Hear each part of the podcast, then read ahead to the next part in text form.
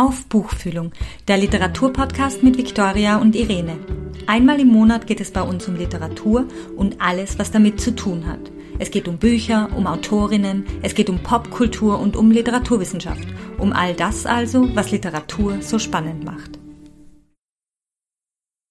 Wir sind heute zu Gast bei der Salzburger Autorin Helena Adler und freuen uns sehr darüber, dass wir sie in ihrem Arbeitszimmer im Salzburger Oberndorf besuchen dürfen, äh, um mit ihr über den aktuellen Roman Die Infantin trägt den Scheitel links zu sprechen. Hallo Helena. Hallo. Helena Adler ist unter dem Namen Stefanie Prehauser 1983 in Oberndorf geboren und wuchs auf einem Bauernhof auf. Sie studierte Germanistik sowie Psychologie und Philosophie, aber auch Malerei in Salzburg und veröffentlicht seither ihre Texte in Anthologien und Literaturzeitschriften. 2018 veröffentlichte sie im Arovell Verlag ihren Debütroman Herz 52 und erhielt das Jahresstipendium des Landes Salzburg für Literatur. Die Infantin trägt den Scheitel links. Ihr zweiter Roman erschien 2020 bei Jung und Jung. Mit einer Lesung aus dem Roman eröffnete sie in diesem Sommer das Literaturfestival O-Töne und vor kurzem wurde bekannt gegeben, dass sie mit dem Roman auf der Longlist des Deutschen Buchpreises steht. Dazu dürfen wir dir heute auch ganz herzlich gratulieren. Vielen Dank, Dankeschön.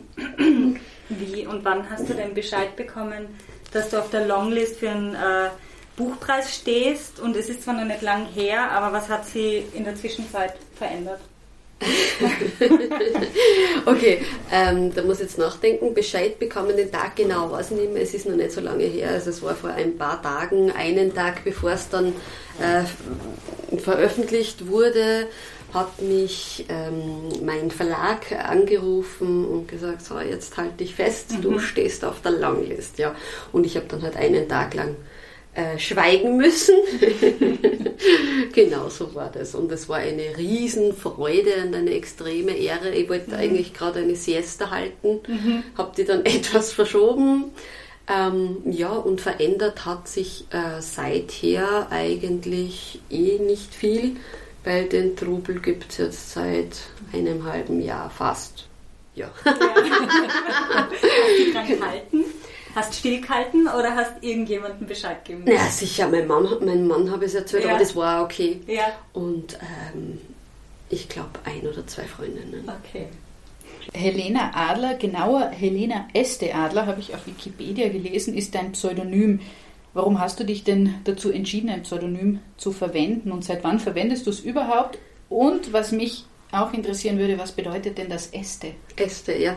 Äh, ich habe mich, also ich, war, ich bin, was mich selber betrifft, ähm, ich habe alle möglichen Wutanfälle, aber entscheidungswütig bin ich leider nicht. Das dürfte ich von meiner Mutter vererbt bekommen haben. Und ich habe lange überlegt, ob ich ein Pseudonym nehme oder meinen bürgerlichen Namen. Und ich habe mich dann vor zwei Jahren eigentlich dafür entschieden, dass es ein Pseudonym wird.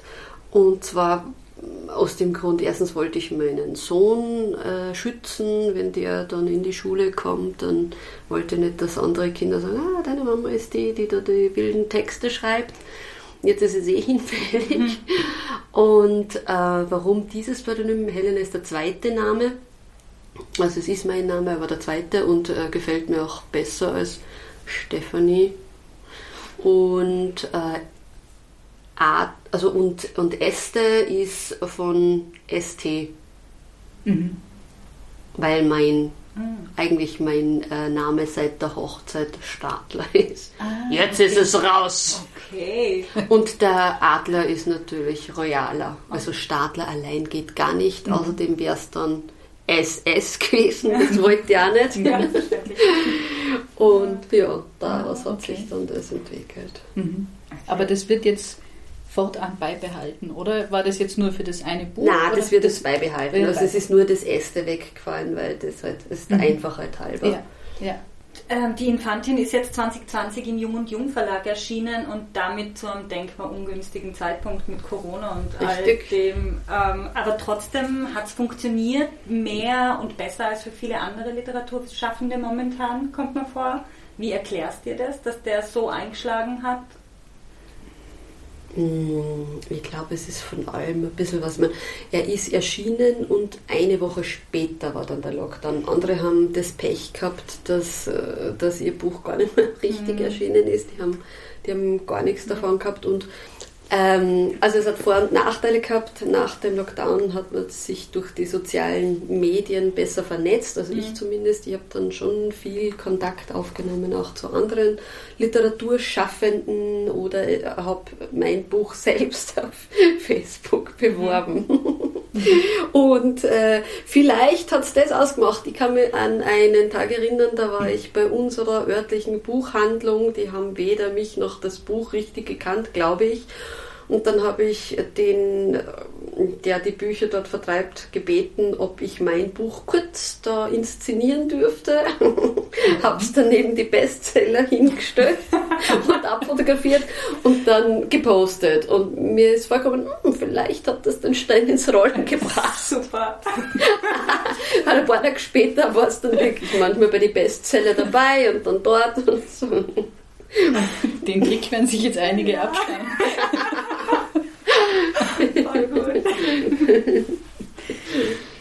Äh, in Salzburg, ein paar Kilometer weiter, äh, gehen diese Woche die Festspiele zu Ende. Ähm, du wohnst ein Stück außerhalb der Stadt und nimmst, nehme ich an, den Trubel äh, eher mit etwas Abstand wahr. Wie siehst du denn Salzburg? Also teilst du die Hassliebe von Thomas Bernhard, der hat es, glaube ich, einmal als Todeskrankheit bezeichnet.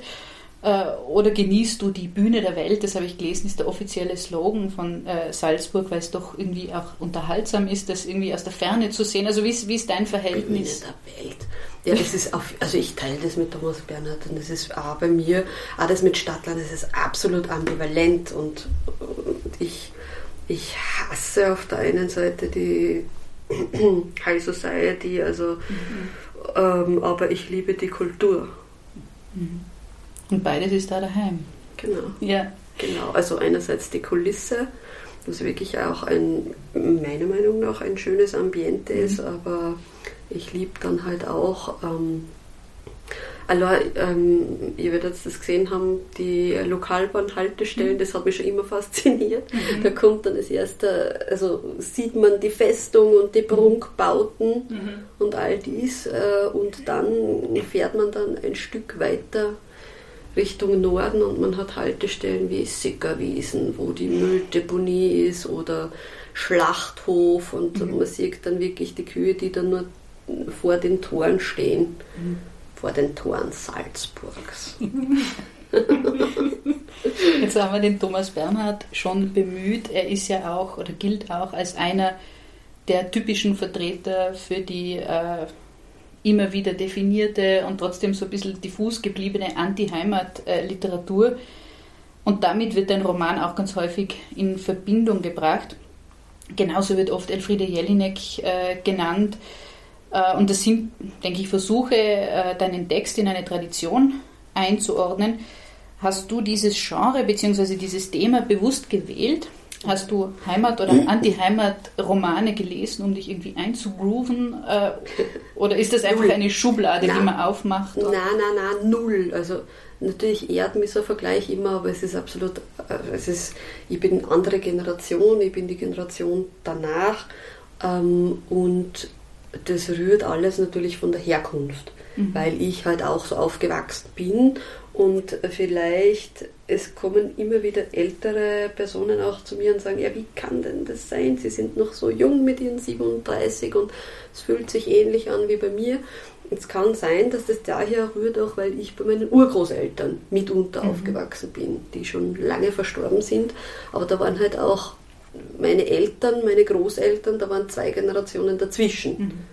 Also kein kein bewusster Rückgriff, Rückgriff jetzt auf dieses, auf dieses Genre oder ein. ein Nein, das ist, mein, mein Lektor hat gesagt einmal, das ist sowas wie ein Herkunftskomplex und mhm. ähm, mir fällt es halt leichter, wenn ich darüber schreibe, was mich bewegt oder woraus ich unendlich viel schöpfen kann. Mhm. Keine Ahnung, ob das immer funktioniert und das heißt ja nicht, dass es eine Autobiografie ist oder dass alles wahr ist aber man, ich tue mir da leichter, wenn das die Basis mhm. ist und, und, das kann ich dann ausbauen. Da kann ich dann Elemente dazufügen, weg dann. Mhm. So. Und es war ja wahnsinnig, wie ich aufgewachsen bin. okay. Uh, kurz zum Aufwachsen, ganz an den Anfang, in deiner Kurzvita im Schutzumschlag von der Infantin steht drinnen, äh, dass du 1983 in einem Opel Kadett zur Welt gekommen bist. Das finde ich vor allem aus dem Grund spannend ähm, und interessant, da Geburt und Tod irgendwie äh, ganz, ganz wichtige Themen in deinem Roman sind, ist mir vorkommen. Also der Vater erschlägt die Welpen der Hofhündin und die Protagonistin wird selbst zum Tier und ergibt sich der Knechtschaft der Menschen. Und wenn der Urgroßvater stirbt, dann stirbt ein Held und wenn die Urgroßmutter ihm nachfolgt, dann triumphiert der Tod. Es wirkt so, als wäre der Tod irgendwie so der Antagonist, den es zu bekämpfen gilt. Und ähm, wie sehr haben dann in deinem Roman wirklich Tod und Geburt Einfluss genommen wie wichtig sind diese Themen? Ja, das ist sehr schön formuliert, das hat mich jetzt echt gerührt, wirklich. Ähm, das sind die Themen. Ich, ich denke, dass, also, und für mich ist ein Text nicht interessant, wenn, wenn der nicht existenziell ist. Mhm. Und das muss auch, also für mich, mhm. für mich ist das so. Okay. Mein eigener, mhm. vielleicht. Das, das muss schon von dieser Materie herkommen. Und wie ist es dann immer so nah an diesen Themen dran zu schreiben oder die so intensiv aufzugreifen? Manchmal befreiend, manchmal wahnsinnig. Mhm. Manchmal ähm, am Abgrund, manchmal darüber hinweghelfend. Okay. Musst du, hilfst du dir mit deiner Literatur über etwas hinweg oder das kann ich nicht sagen. Ähm, hinweghelfen ähm, wird auch über das Ableben kein Text, mhm. denke ich. Aber ich glaube, dass äh, ja, durch die Beschäftigung damit vielleicht ein Stück weit Schrecken genommen werden mhm. kann. Ich weiß es nicht. Okay. Mhm. Also für mich hat es jetzt gar nicht so sehr erschreckend gewirkt irgendwie. Es war eher immer so ein Changieren mit eh lustig, mhm. eh absurd, eh super erschreckend und dann wieder Teil des Lebens so sehr und dann aber doch wieder ganz, ganz weit weg. Also ich, ich finde, du hast das super unterschiedliche Zugänge gefunden in dem Roman, die ganz, ganz viel bieten. Dankeschön. ja, genau, und das ist genau sicher ja der Tod als Antagonist, den es mhm. zu bekämpfen gilt. Mhm. Jetzt hat die Vicky schon den Bogen zum Roman äh, geschlagen. Ich möchte aber, bevor wir noch weiter darüber sprechen, noch einmal auf den Schutzumschlag äh, hinweisen und würde mich gerne danach erkundigen, äh, ob es hinter dem Mädchen äh, mit den Hörnern und der Piratenklappe noch eine Geschichte gibt, außer die, dass du den Umschlag selber gestaltet hast. Und ohne jetzt den, den Inhalt des Romans abwerten zu wollen, ich glaube auch, dass diese wirklich wunderbar gelungene Umschlaggestaltung sehr zum Erfolg beiträgt, weil ich glaube nicht, dass in der Buchhandlung jemand an dem Stapel Infantinnen vorbeigehen kann, ohne jetzt jetzt mal hinzuschauen. ja, ähm, ich glaube auch, dass das alles ein bisschen zusammengespürt hat und ähm, darauf abgebildet ist meine Mutter, hm. als sie noch ein kleines Mädchen war ich weiß jetzt nicht genau wie alt, äh, sie hat mir das erzählt, na, wieso hast du denn das genommen? Da gibt es noch ein besseres. Okay, bitte, ein besseres gibt's nicht. Ja, aber da schaue ich so geschreckt, weil ich weiß das noch ganz genau, da bin ich fotografiert worden. Und äh, sie hat da ihr Stofftier, das äh, ja. ein Hund ist, aber ausschaut ein bisschen auch wie ein Bär, gehalten und gesagt, sie hat so geschreckt geschaut, weil dieses Deckerl, auf dem sie oben gesessen ist, so rutschig war und da ist sie immer oh. runtergerutscht mhm. und das wollte sie nicht. Und ich habe es dann ähm, verunstaltet. Also es ist meine Mutter in okay. jungen Jahren und ich habe deshalb ein Foto von ihr gewählt, weil das einfach besser ausschaut. Erstens das Nostalgische, das Schwarz-Weiß. Mhm. Von mir gibt es kein entsprechendes und ich war auch nicht so ein schönes Kind. Ja. Aber es ist lustig, weil äh, die Leute immer fragen, ja, es ist, äh, es ist mir schon zweimal passiert, dass Leute gesagt haben, wer, wer ist das? Das ist doch die, die Queen Elizabeth. Oh nein, ja, sagt, ja, fast, fast. Ja. Es ist schön, dass ein Bezug da ist, auch ja. zum Inhalt des, des Textes. Ja. Das hat, also so einen engen Bezug, äh, der noch dazu so passend ist, hat man einfach mhm. selten auf, auf äh, Buchumschlägen. Das, das finde ich wirklich schön. Ja. Und ich glaube, die Mama hat sich auch gefreut. Ich habe gesagt, mhm. Mama, jetzt mache die berühmt. Aber sind Jung und Jung auf die zukommen und haben gesagt, ähm, Helena, mach doch einen Schutzumschlag, du bist doch Künstlerin oder hast du gesagt, Na. du möchtest den haben? Oder? Genau. Ah, ja. Ich glaube schon, dass das so war, dass ich gesagt habe, ähm, ich komme auch eigentlich von der bildenden Kunst und hätte dann auch was. Ja. Und Gott sei Dank hat es dann auf mhm. Anhieb Anklang gefunden. Mhm. Da war ich ganz froh, weil das ist. Sie haben überhaupt so schöne Bücher, finde ich, im Verlag, ja. oder? Also man jetzt einmal so die. Mhm. Schon. Das, ah, das Cover von Geschichten mit Marianne hat, mhm, hat mir gut genau, gefallen. Und ja. Ja. Das sind doch einige, ja. Mhm. Einen richtigen Verlag gefunden. Ja. Der Roman besteht aus 21 Kapiteln und jeweils im Titel auf ein Kunstwerk referieren. Mhm. Und da wird Bruegel ebenso zitiert wie Gogge, Beuys und Beckmann und Hieronymus Bosch. Und das ist irgendwie so ein Who is Who der bildenden Kunst. Ähm, kann man sagen, waren die Bilder zuerst da und dann die Kapitel? Wie, hast, also wie ist das passiert? Na, dieser, mhm. Das Buch war fertig und dann ist es an die Kapitelüberschriften gegangen. Und da habe ich dann überlegt, mein Gott, Kapitel 1, 2, 3 jetzt nur chronologisch aufführen, ist irgendwie ein bisschen langweilig. Mhm. Und ich habe das eh bei meinem ersten Buch auch schon immer wieder einfließen lassen, mhm. das mit äh, den Kunstzitaten und habe da auch 21 Bilder dann hinten im Glossar angeführt. Mhm.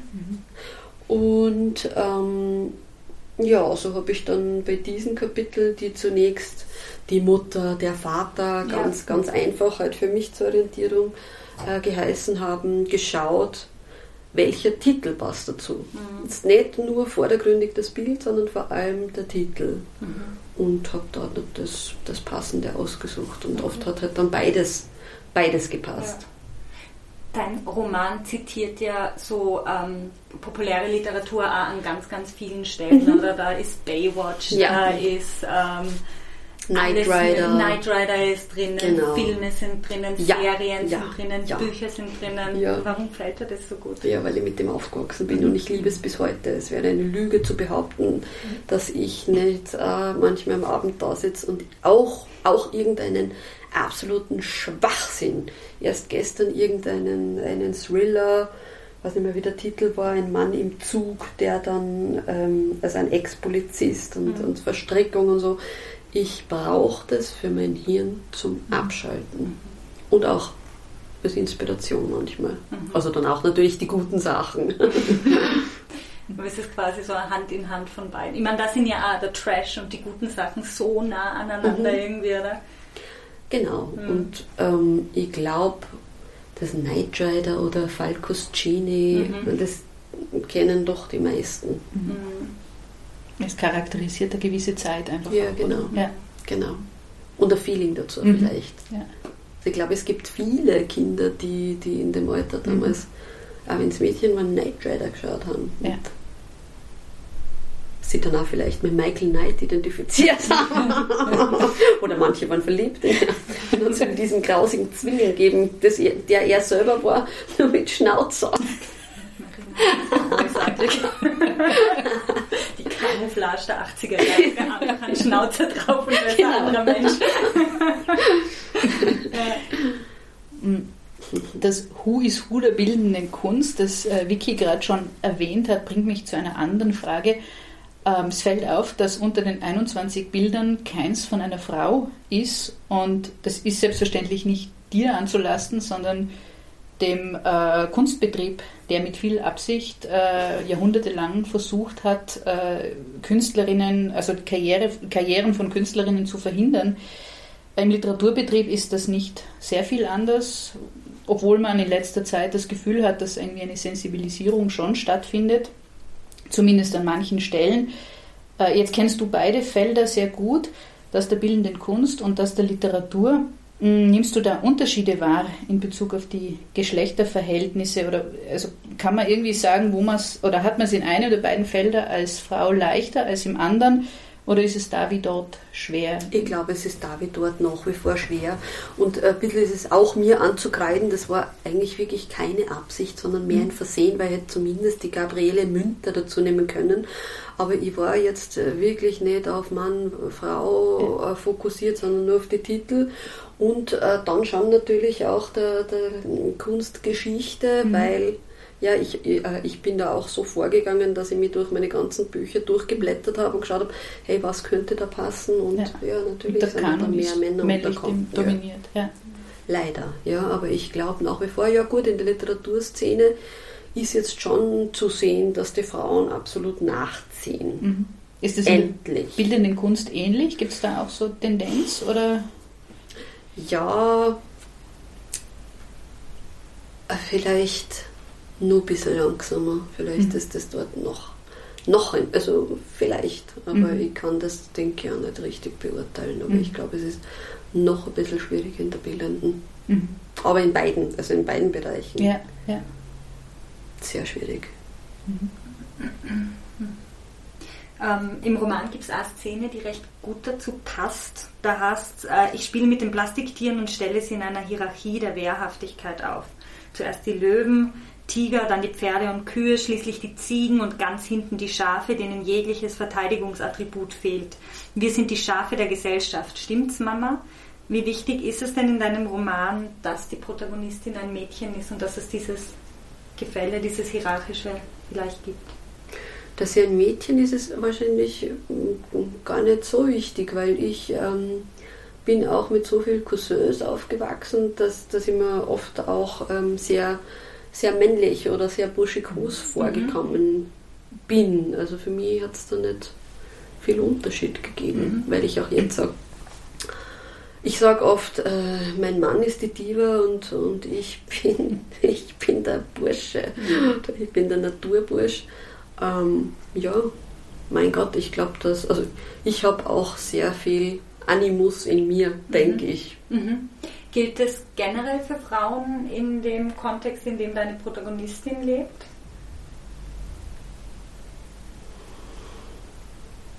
Nicht unbedingt. Also mein Vater war jetzt sicher nicht der ähm, zu dieser Zeit noch herrschende typische Patriarch mhm. eines Bauernhof irgendwas. Also naja, er hätte auch nicht auskennen, wer hat drei Töchter gehabt. Aber es hat schon äh, gerade in, in dieser, also in seiner Generation, es, es gibt viele bekannte Freunde, äh, bei denen man schon gemerkt hat, so jetzt, wenn es da einen Burschen gibt, einen Mann in der Familie, dann ist der der Hoferbe. Mhm. Dann übernimmt der den Hof oder auch, wo es dann halt nur Fotoalben gibt über das männliche Familienmitglied und die Mädchen fallen durch den Rost. Und das ist auch heute noch so und gegen das will ich mich auch mhm. stellen. Ja. Und ja, auch dagegen, dass äh, unbedingt immer das erste Kind äh, oder das, also das älteste Kind den mhm. Besitz übernimmt, dadurch, dass das ein unbeschriebenes Blatt ist, dass der Hof nicht zu zerteilen ist, auch wenn er gar nicht mehr bewirtschaftet wird. Mhm. Das sind Dinge, da speibe ich mich an. Mhm. Aber vor allem auch bei den patriarchalen Strukturen, das ist zum Kotzen für mich. Ich habe so ein bisschen gesehen in dieser äh, Geschichte von der schwarzen Anna, mhm. die ja quasi genau von diesem, ich weiß jetzt nicht mehr, wie heißt der Bursch, der sie da... Äh, Prinz Valium. Ja, ja, genau, genau, mit dem sie ganz Oder einfach... Blendi. Unter Blendi, ganz ja. genau, mit dem sie ganz einfach geschlafen hat und es war halt sofort irgendwie dieses, sie ist ein Mädel, sie ist die Schlampe, sie ist genau. diejenige, die genau. dann quasi äh, ein Balg, ein Kind angehängt kriegt und die können sie verschüssen, ohne dass sie jetzt da...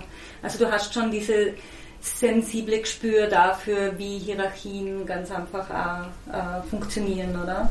Genau, auch diese mhm. Gesellschaft, die dann sagt, also diese Klassenunterschiede, die gibt es nicht für unseren Sohn, nur das Beste und mhm. das ist nicht gut genug. Mhm. Aber mit diesen Dingen bin ich auch in Berührung gekommen, mhm. also vor allem auch dann äh, im Gymnasium und so weiter. Mhm. Wir haben vorhin schon über die Bilder gesprochen, die im Buch äh, zitiert werden. Mir ist in dem Kontext eines eingefallen, äh, das im Buch nicht vorkommt und ich habe auch erst ein bisschen recherchieren müssen, was das für eins ist und wie das heißt. Ähm, es ist die Hoffräulein von Velázquez und im Mittelpunkt äh, steht die Infantin Margarita. Bekannt ist das Bild, aber vor allem, und ich habe auch nur den Ausschnitt irgendwie im Kopf gehabt, äh, dafür, dass der Maler sich selber porträtiert und er schaut wirklich so aus dem Bild heraus, schaut er dich an quasi. Und da ist mir eben das Buch das ist mir vorgekommen, es passt einfach total äh, zueinander. Interpretiere ich zu viel hinein, wenn ich sage, dass es da eine Referenz gibt? Nein. Oder? Überhaupt nicht. Natürlich gibt es die und von daher rührt auch der Titel die okay. Infantin. Ähm, das ist ein Bild, das ich seit Gymnasialzeiten ja. kenne und ähm, das haben wir auch als Bildanalyse durchgesprochen. Mhm. Und äh, genau auf diesem Bild ist es auch so, dass die Infantin Margherita den Scheitel links trägt. Ah. Wenn es nicht stimmt, müssen wir es schneiden. Aber sicher, das war auch ein, also ja. so Genau, weil sie mhm. diese, diese adeligen Kinder, mhm. die haben ja alle, also im, bei den spanischen Monarchen, die haben ja als ja. Infanten bezeichnet. Ja. Genau. genau. Und eben, ich habe eben gefunden, das Spiel mit dem autobiografischen, genau, das, das, ist genau da abgebildet. Das ist das, Bezugs, das, ist das Bezugsbild. Schlau. Und das ist aber ausgelassen da drin. Ja, richtig, genau. ja. Oder ich habe es überlesen, da war ich mir nicht sicher. Nein, nur da hat mir der Titel nirgends passt. Mhm. Wobei der Titel ja eh der Titel der dann Titel eigentlich. Ja, genau. Stimmt, hätte man eigentlich noch angeben müssen können, aber dann wäre es 22 gewesen. Das passt nicht, Nein, weil es 21 es sein müssen. Es muss.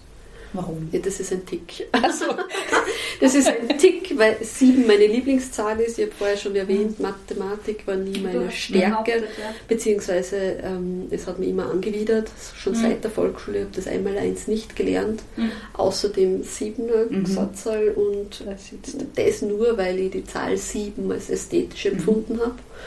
Und mein Mann und ich sind 21 Jahre auseinander, drum. Mhm. drum der Tick. Und der Schlingensief und mhm. seine Frau waren auch 21 Jahre auseinander. Und die Frieda mhm. Kahlo und der Diego auch.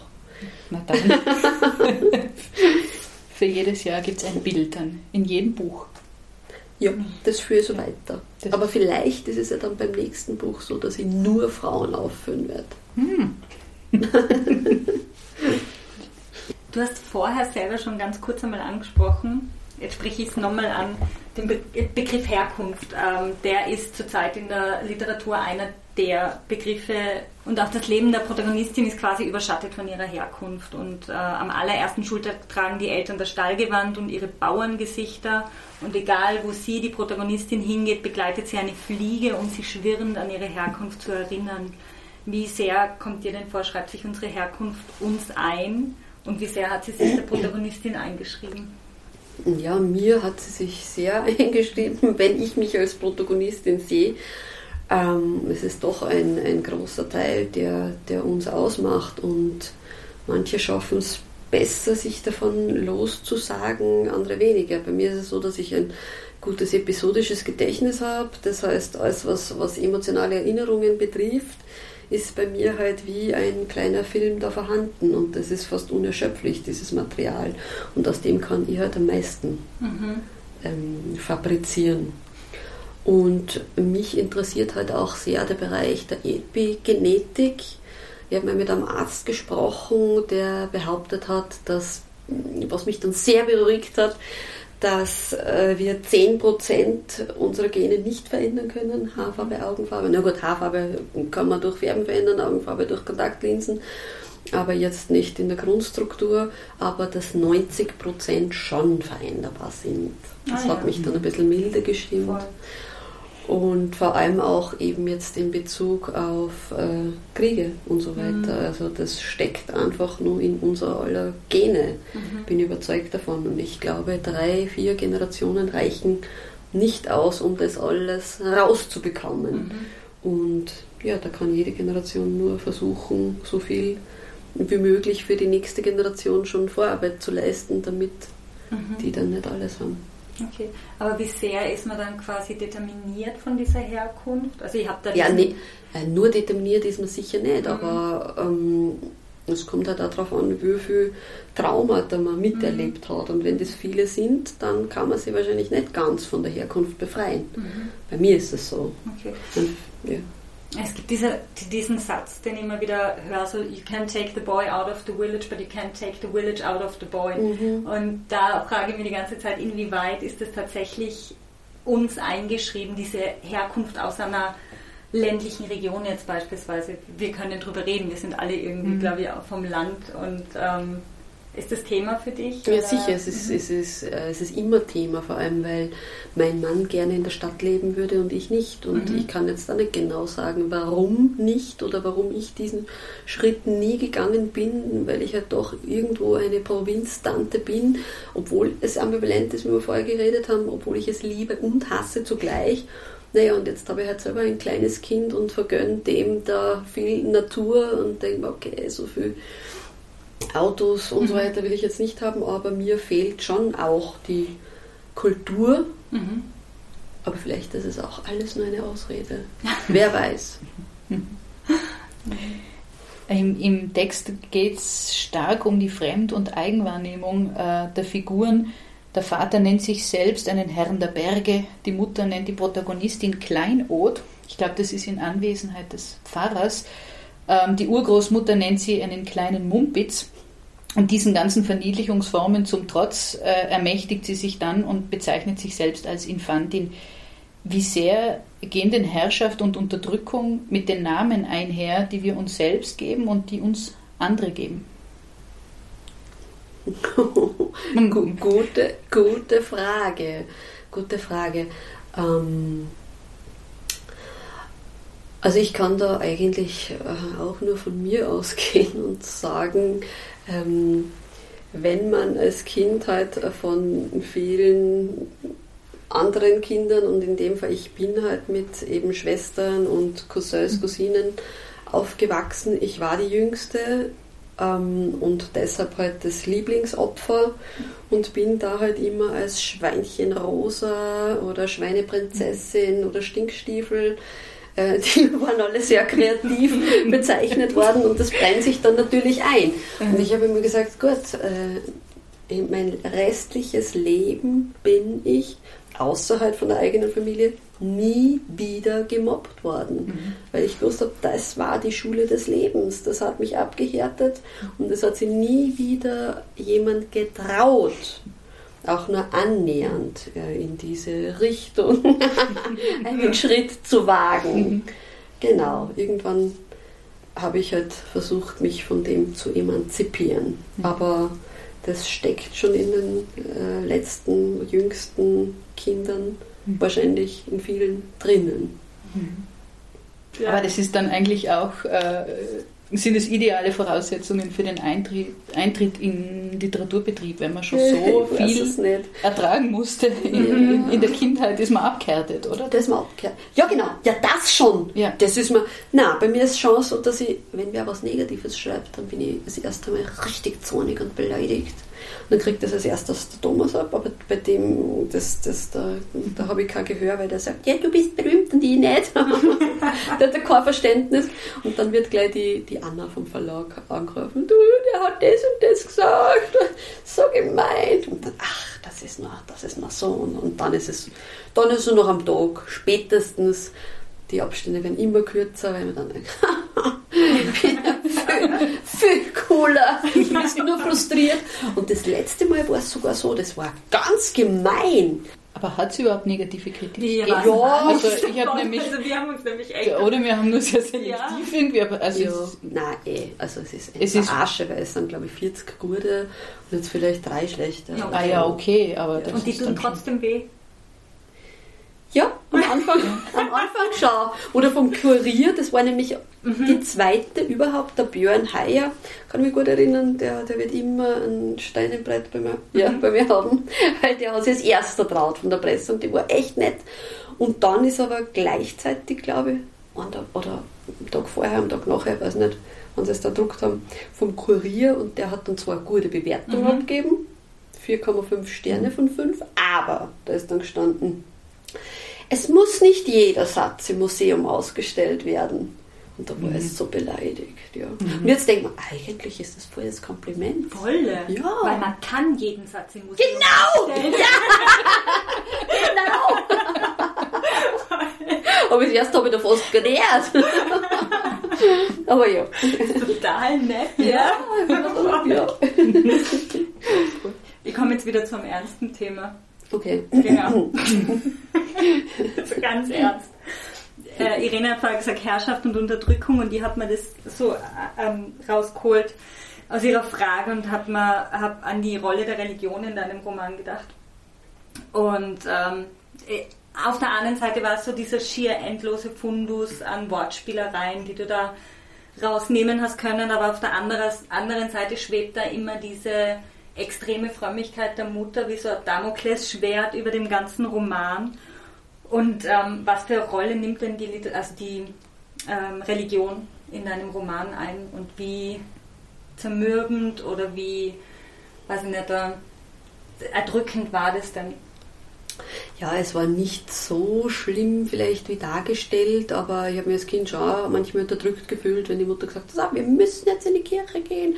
Und mich hat das einfach angefeit, mhm. weil ich selber entscheiden wollte, gehe da jetzt hin oder nicht. Und ich habe es einfach immer total langweilig gefunden. Und jetzt denkt man, passt, da habe ich so viel Intus, äh, aus dem kann ich auch wieder schöpfen. Und es war halt schon immer, so habe ich im ersten Buch geschrieben, weil mein Vater dann doch äh, der totale Esoteriker ist. Mhm. Ähm, er glaubt an Gott, aber er glaubt auch an Waldgeister. Mhm. Und jetzt war das immer ein Spagat zwischen Om und Amen und äh, halt die, die total konträren Sachen, ja. Und sich da irgendwo wiederzufinden, war nicht, nicht einfach, aber ich habe mich schon immer dagegen gesträubt, etwas zu machen, was gegen meinen Willen geht. Und mhm. darum ähm, habe ich da schon auch oft eine Ablehnung dem gegenüber gehabt. Oder mhm. auch äh, dadurch, dass mein Vater immer äh, auf die Kirchen geschimpft hat und so. Mhm. Jetzt noch kurz genau. Ähm, zu, im Wort Infantin, also weil wir eben über die Infantin gesprochen haben, ist, klingt das Adjektiv infantil mit und äh, es gibt vom Duden her drei Bedeutungen dafür. Einmal bedeutet es, äh, jemand sei auf einer kindlichen Entwicklungsstufe stehen geblieben, also unterentwickelt und einmal ist es das kindliche, die, der kindlichen Entwicklungsstufe entsprechend und also angemessen und einmal bedeutet es kindlich und unreif. Also wir haben in diesem Wort irgendwie alle äh, Darstellungsformen äh, von Sein. Ähm, wie passt dieses Wort denn auf deinen Roman? Das war das, was man vorher, was, was du schon enttarnt hast, ähm, mhm. mit Bezug auf Velasquez und einfach auf das spanische mhm. Monarchengeschlecht, dass eben die Nachkommen der spanischen Monarchen als Infanten bezeichnet mhm. wurden. Und darauf habe ich mich bezogen, weil ich selber ja vom Bauernhof komme mhm und äh, wirklich auch als Kind im Gymnasium dann mal meinem besten Freund zum Spaß erzählt habe, so eigentlich bin ich von einer adligen Familie aus Luxemburg und ich wusste aber unseren Reichtum nicht zu schätzen. Darum hat mir die Familie bei einer ärmen österreichischen äh, Bergbauernfamilie dann ausgesetzt. Wie lange hat er die Geschichte gehabt? Bis es aufgelöst Also schon immer gut erzählen können. Ich habe in einer Rezension äh, auf literaturkritik.de gelesen und es hat mir gut gefallen, dass selten äh, die in einem Roman vorangestellten Motti das Nachfolgende ebenso präzise präludiert wie summiert. Ich habe jetzt Plural und Singular völlig durcheinander gebracht äh, durch das Zitat. Soll ich die Frage noch einmal stellen? Ganz gerne.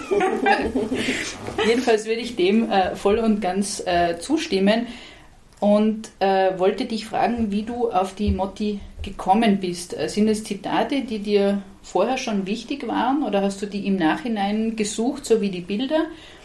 Ähm, also die drei vorne. Wer mit Ungeheuern kämpft, mag zusehen, dass er nicht dabei zum Ungeheuer wird. Friedrich Nietzsche. Meine Sprache ist allzeit simpel, enge und plan. Wenn man einen Ochsen schlachten will, so schlägt man ihm gerade vor den Kopf. Georg Christoph Lichtenberg. Lass mich ein Kind sein, sei es mit. Friedrich Schiller. Ähm, ich hatte die erst am Schluss, also das mhm. Buch war fertig und dann genauso wie bei den Bildzitaten habe ich dann passende Zitate gesucht und wollte auf keines dieser drei verzichten. Mhm. Nietzsche hat mich immer schon fasziniert und äh, das widerspiegelt eigentlich auch das, das Abgründige, weil ja in vielen klassischen Heimatromanen nur das Idyllische hervorgestrichen wird und gleichzeitig eben auch ähm, die Brutalität mhm. Der Sprache oder auch der Thematik, passt dann zu Lichtenberg ganz gut mit dem Ochsenschlachten.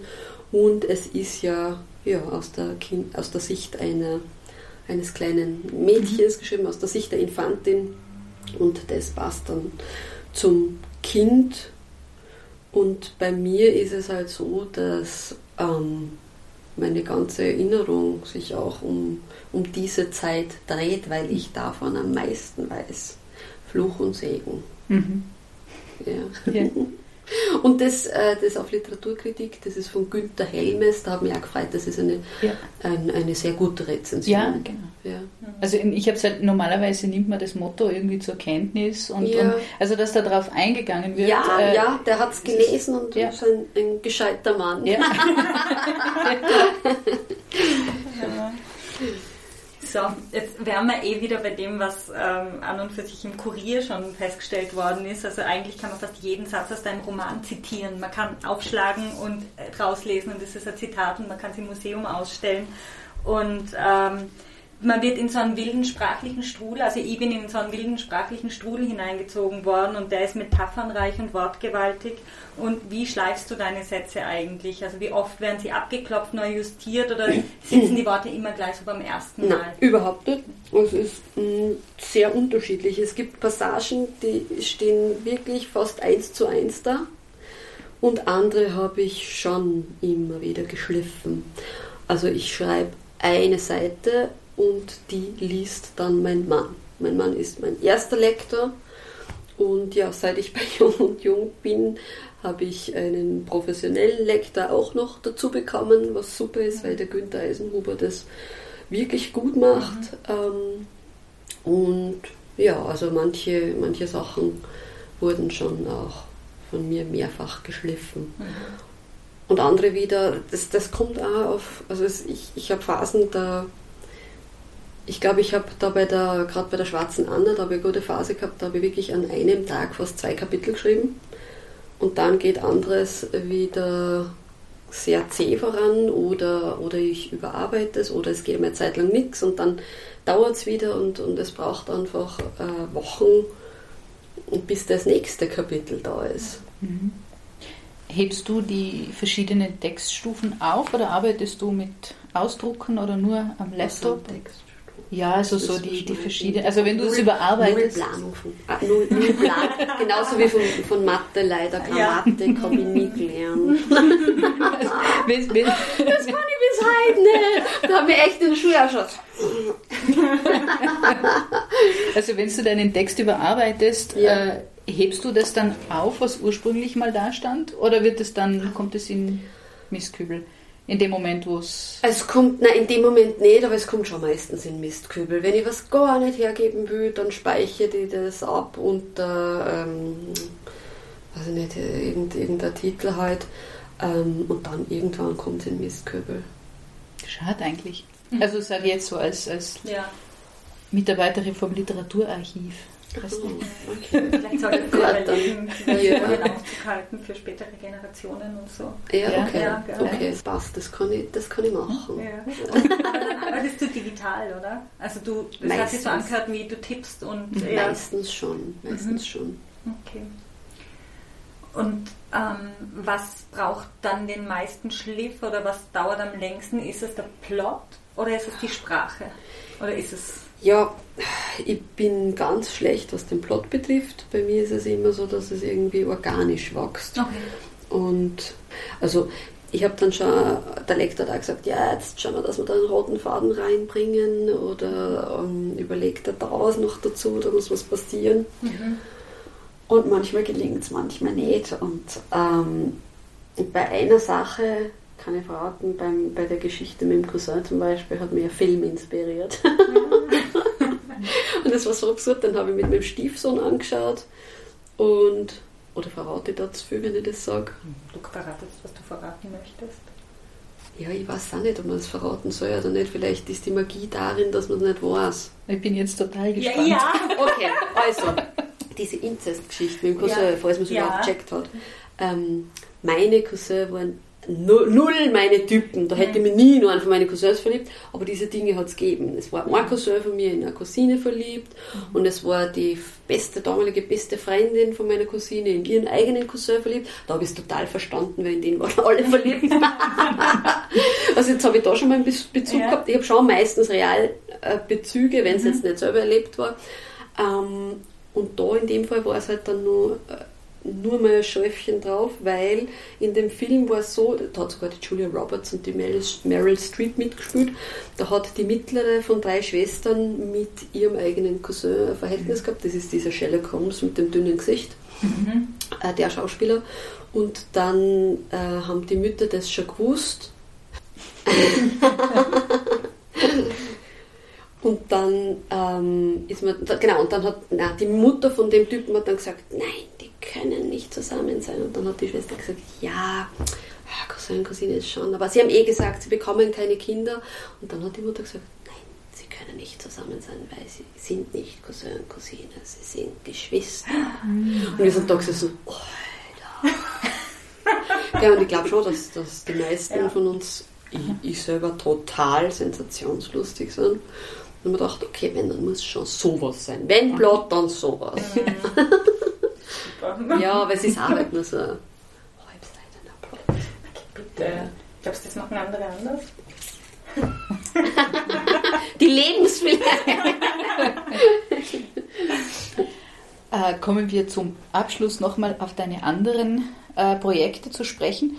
Du hast gemeinsam mit der bildenden Künstlerin Monika Bichler die Literaturwerkstatt Literaturlobbyland, Lilola. Äh, es ist eine äh, sozusagen eine Schreibgruppe, die wir vor zehn, ich glaube vor zehn Jahren oder elf Jahren gegründet haben und ja, die mhm. fortbesteht. Jetzt sind die Treffen in letzter Zeit weniger geworden, mhm. ähm, aber sie besteht noch immer, diese Gruppe, und da, da sind auch noch ähm, mein Mann mhm. dabei und, und andere Leute.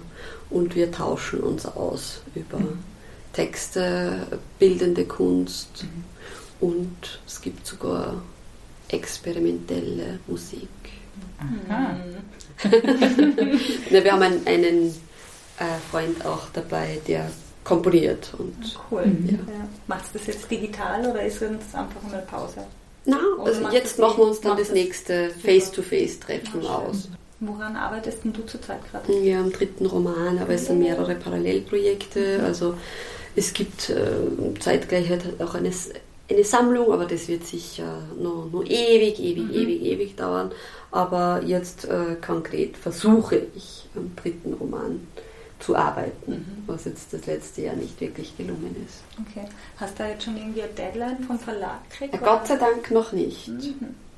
Naja, es kostet ja. das erste Kapitel jetzt bis, bis Herbst.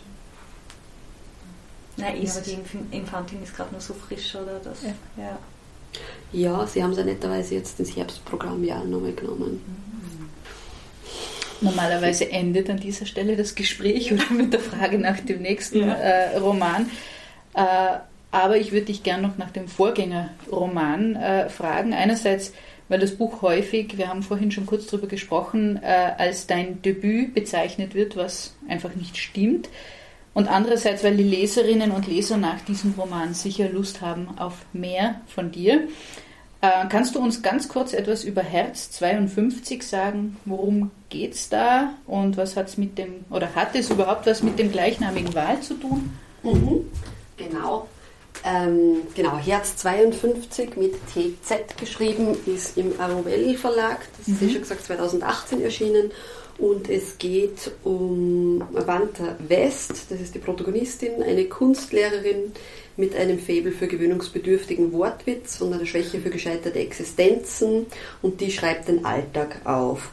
Und es geht auch um ihre äh, Probleme mit dem deutlich älteren Lebenspartner Axel, einem intellektuellen Künstler, der an chronischem Selbstmitleid laboriert.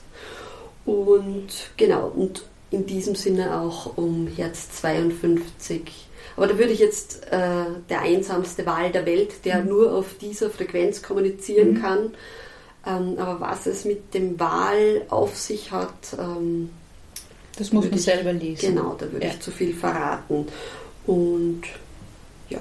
Mhm. Also eine Empfehlung noch am Schluss. Also ich werde es auf jeden Fall jetzt lesen, nachdem mhm. ich das bis jetzt nicht, gestehe ich jetzt ein, getan habe. Auf jeden Fall ganz herzlichen Dank für das Gespräch.